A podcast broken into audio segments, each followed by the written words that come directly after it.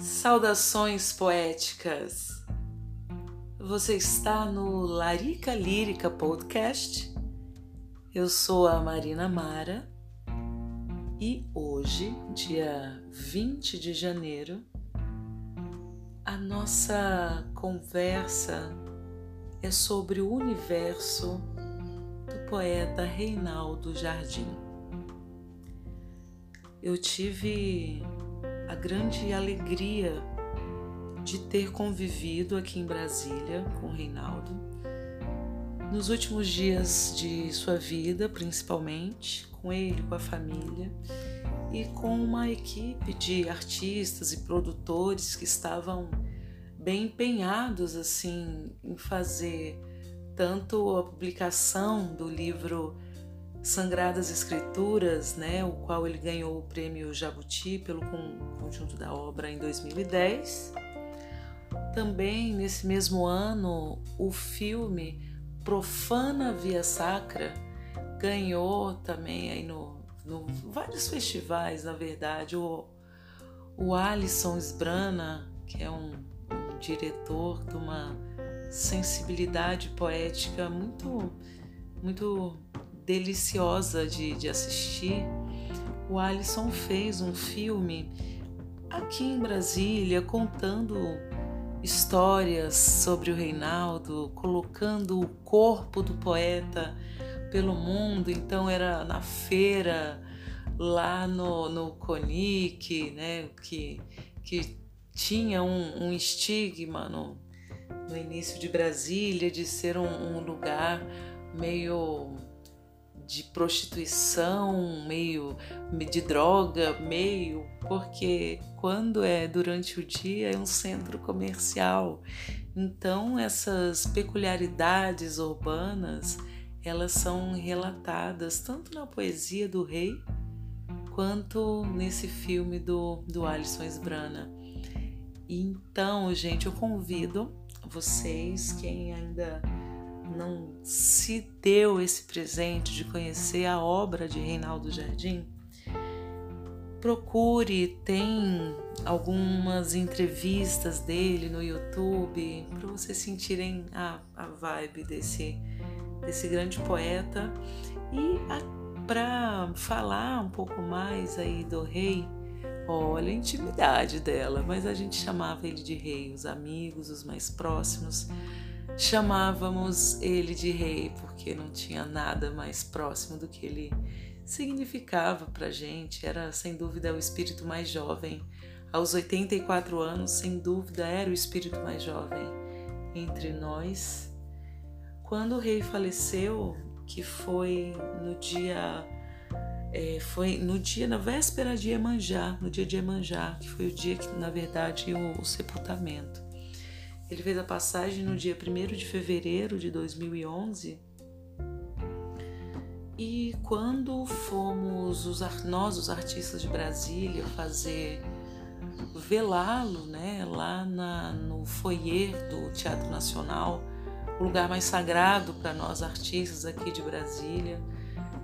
E lá, nessa, nessa pirâmide, nesse templo da da cultura aqui de Brasília e da luta pela cultura também, porque infelizmente o teatro está fechado há anos e, e é uma grande luta nós colocarmos ele para funcionar, mas isso aí é um podcast exclusivo para falar sobre.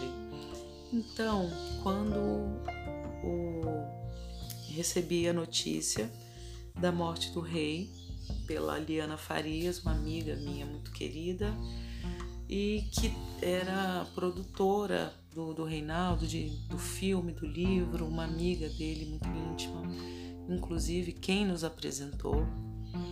E ela me mandou a notícia da passagem dele. Ela estava na Argentina, ficou muito chateada de não poder estar presente.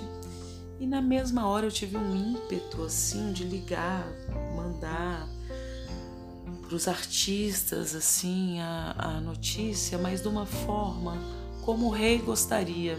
Ele sempre falava que não queria chororô, não queria essa coisa cafona, falava que a coisa mais cafona do mundo era velório, era enterro, e que isso não tinha nada a ver com ele, não tinha mesmo, né, gente? O homem mais cosmopolita do mundo e que andava de pé no chão, com um belo terno, se, precisar, se preciso fosse, mas era o pé no chão.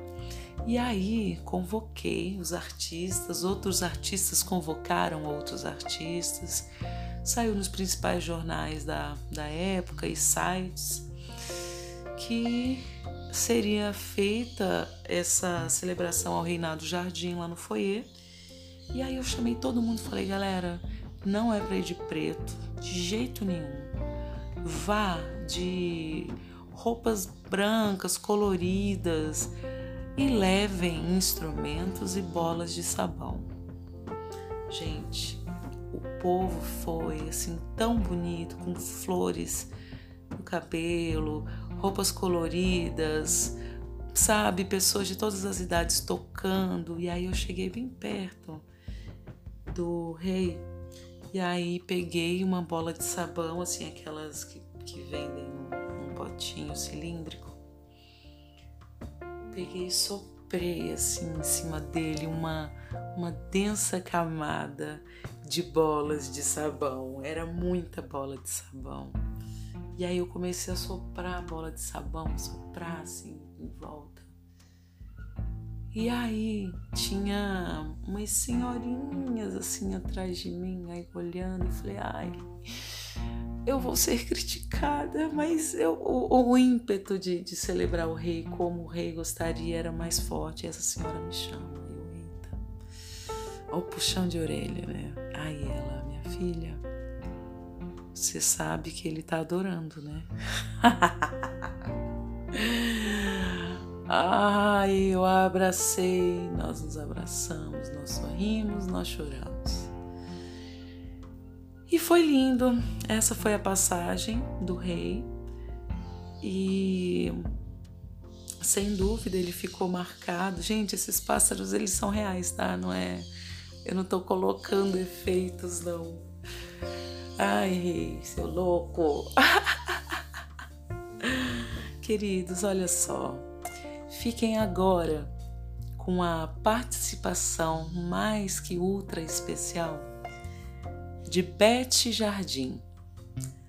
A Beth Jardim, grande poeta aqui de Brasília, uma amiga e irmã que a vida me deu, ela vai falar um pouco sobre a relação dela com o Reinaldo humano, como ela se descobriu poeta, como ela descobriu que o avô era aquele grande poeta e se teve influência é, foi um papo maravilhoso. Eu espero que, espero que vocês degustem aí da, da presença, da voz de Beth Jardim.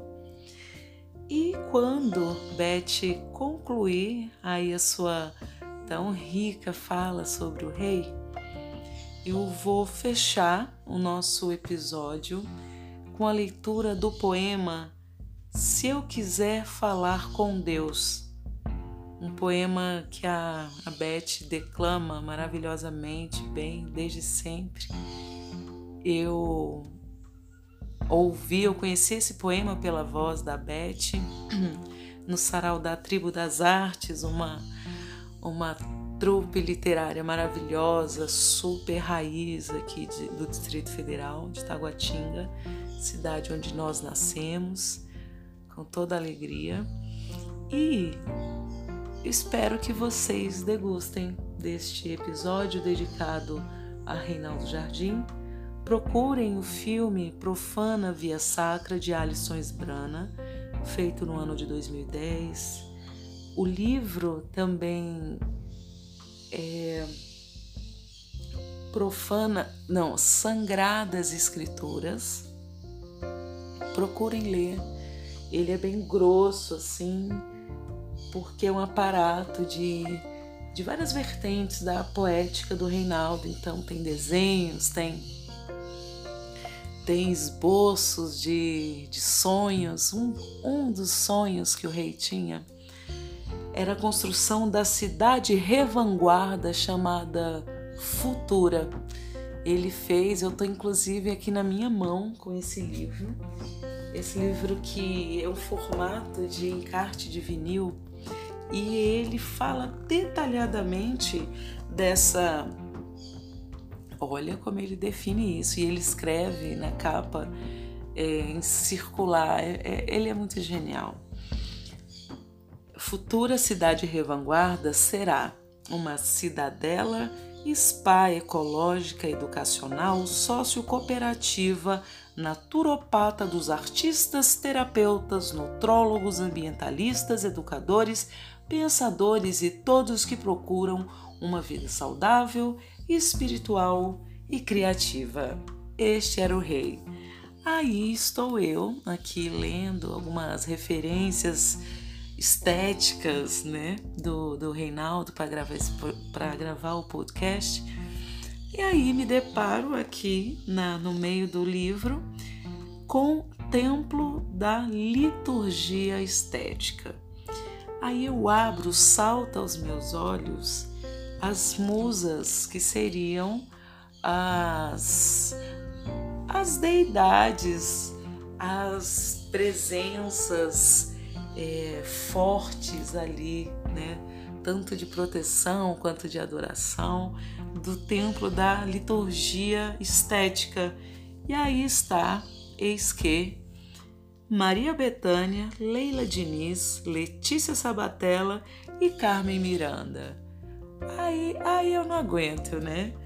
Mandei uma, uma notícia, uma, um áudiozinho para Letícia Sabatella pra, sobre essa existência. Tomara que, se ela não souber, façamos com que esse livro chegue às suas mãos e que essa cidade seja construída, nem que seja em nosso imaginário, na nossa, na nossa literatura, nos nossos filmes, nos nossos livros, nos nossos amores.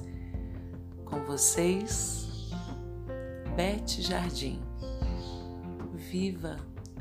o rei, viva Reinaldo Jardim.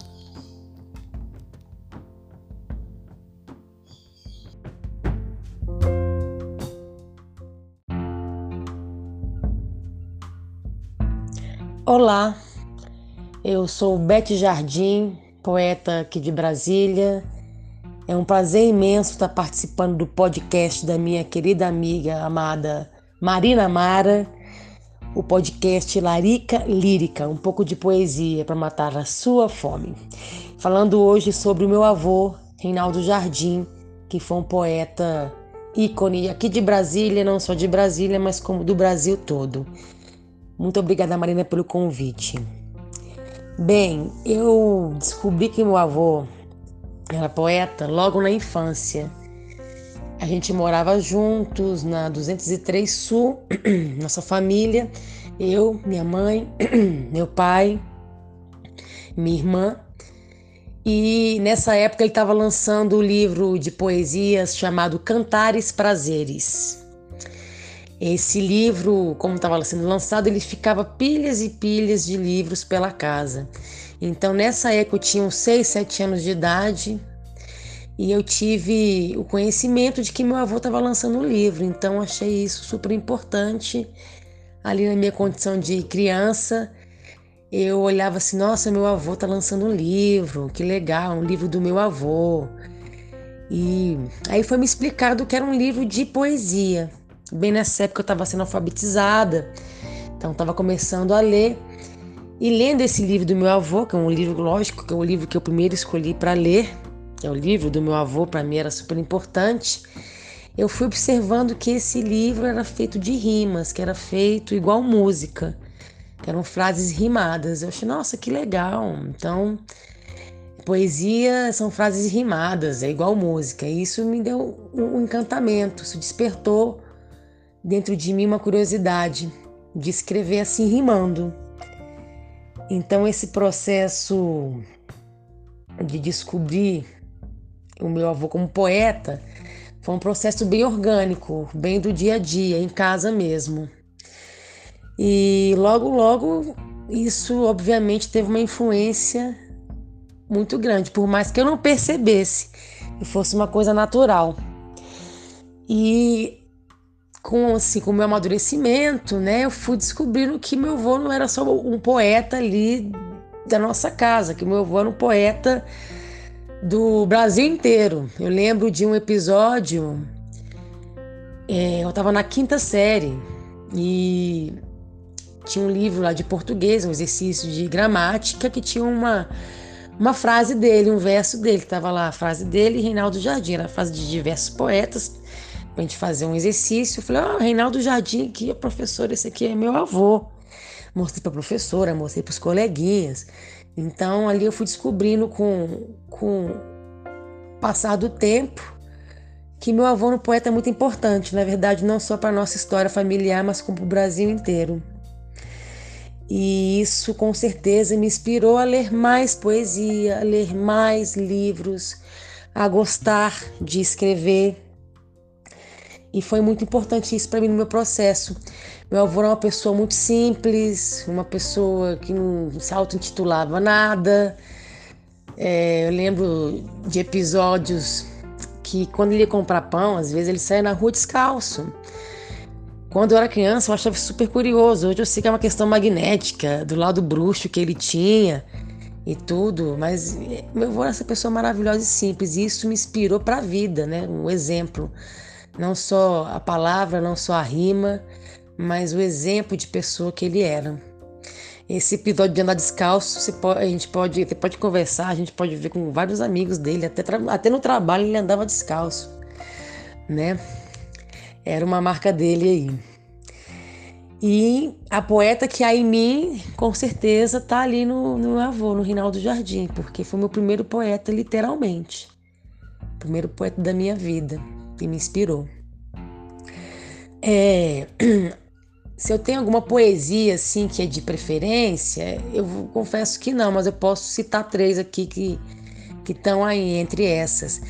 É, nesse livro Cantares Prazeres, que foi o livro aí da, da minha infância, né, da minha alfabetização, tinha uma poesia chamada O Grilo. Eu gostava muito dessa poesia, porque é uma poesia, apesar de ser muito longa, tem três páginas, eu lembro que tinha três páginas assim no livro. Era uma poesia de versos curtos e rimados, então para mim lembrava muito música. Então eu adorava ficar lendo essa poesia, o grilo. lembro, acho que começava assim: se pintar um grilo, o jeito é pintá-lo com as cores daquilo que nos for mais caro, as cores da vida, branco, verde claro. É, então é, era uma poesia bem rimadinha, assim, muito, muito esperta. E eu adorava essa poesia.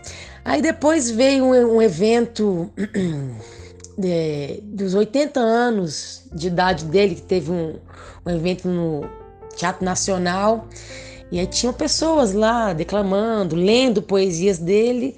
E eu decorei uma poesia e pedi para participar assim, de supetão no evento e participei com a poesia Se Eu Quiser Falar com Deus. E eu lembro que ele falou para mim assim, na hora, assim, depois que eu falei, porque eu não estava na programação, na verdade eu me turmei mesmo no evento. E foi lógico, para as pessoas que estavam ali promovendo aquele evento, foi um prazer. Ele disse assim, meu avô, que foi uma grande surpresa, foi a maior surpresa da noite, porque foi mesmo, e para mim foi uma grande alegria. Então essa poesia ficou num lugar carinhoso para mim se eu quiser falar com Deus. E a terceira poesia, para falar três, seria uma poesia chamada Ontem e Hoje, que eu decorei tem mais ou menos uns três anos. Que é uma poesia que foi lançada num livro, que é um livreto chamado Panfleto Rapsódia Lula, que foi lançado juntamente com a primeira candidatura de, do Lula, quando ele foi eleito pela primeira vez. Então, na, no, no, momento da posse do Lula, na, primeiro, na primeira candidatura, em 2002, ele lançou esse livro e tem uma poesia chamada Ontem e Hoje, que eu tenho declamado muito essa poesia, porque a gente está em tempo aí de governo, um governo de sombras, né? E ela está muito atual. E e fala de ontem e hoje. Eu vou declamar aqui para vocês aqui agora. O esmalte do dia se desmancha No escarlate do beijo se faz mancha, espantalhos de luz nos assassinam. Ratoeiras se armam no cerrado, já nos vemos assim assassinados, envolvidos na pérfida neblina. A matilha de gatos rasga o ventre, minha pátria infeliz e indecente abre as pernas passivas nessa dança. E comidos por dentro, apodrecemos, encharcados de febres e venenos, transpassados no aço dessas lanças. A rebeldia adormece no acalanto, cada poeta dorme no seu canto, e no silêncio a arte se aniquila. Quero um borrão vermelho no planalto, a estrela brilhando no asfalto. Quero de volta toda nossa vida. Ontem e hoje, Reinaldo Jardim. Pois é, eu tenho falado bastante dessa poesia para nos consolarmos aí, passar por essas sombras que, tão, que estamos passando. E para terminar aqui falando da importância de Reinaldo Jardim para o desencaretamento da cultura brasileira e do jornalismo, é, eu posso dizer que ele simplesmente foi o criador do suplemento dominical do Jornal do Brasil, que seria o caderno de cultura do Jornal do Brasil. O Jornal do Brasil era um, era um, um jornal na maior parte assim, de anúncios, ele fez essa reforma, criou o suplemento dominical, que é hoje a origem de todos os cadernos B, sacou? Todos os cadernos de cultura dos jornais o que deu origem foi o suplemento dominical. Foi o primeiro caderno de cultura em um jornal. E assim, o que, que acontece? Aqueles órgãos de imprensa que precisavam de uma oxigenação, sabe, no seu veículo de imprensa, recorriam ao, ao meu avô na sua eficácia editorial. Então eu posso dizer aqui que ele participou aqui do jornal A Crítica de Manaus, O Liberal de Belém, Gazeta do Povo de Curitiba, o Diário da Manhã de Goiânia e também os próprios jornais de Brasília e o Correio Brasiliense. Então ele foi realmente um grande mestre do jornalismo brasileiro. Então é isso, muito obrigada Marina, vou terminando por aqui. Um grande abraço e boas vibrações para todos sempre.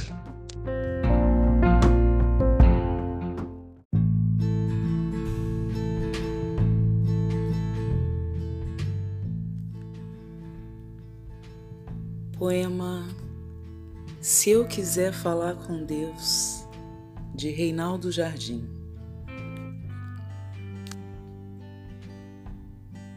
Se eu quiser falar com Deus, tenho que abaixar a crista, tenho que seguir à risca o que Gil me ensinou.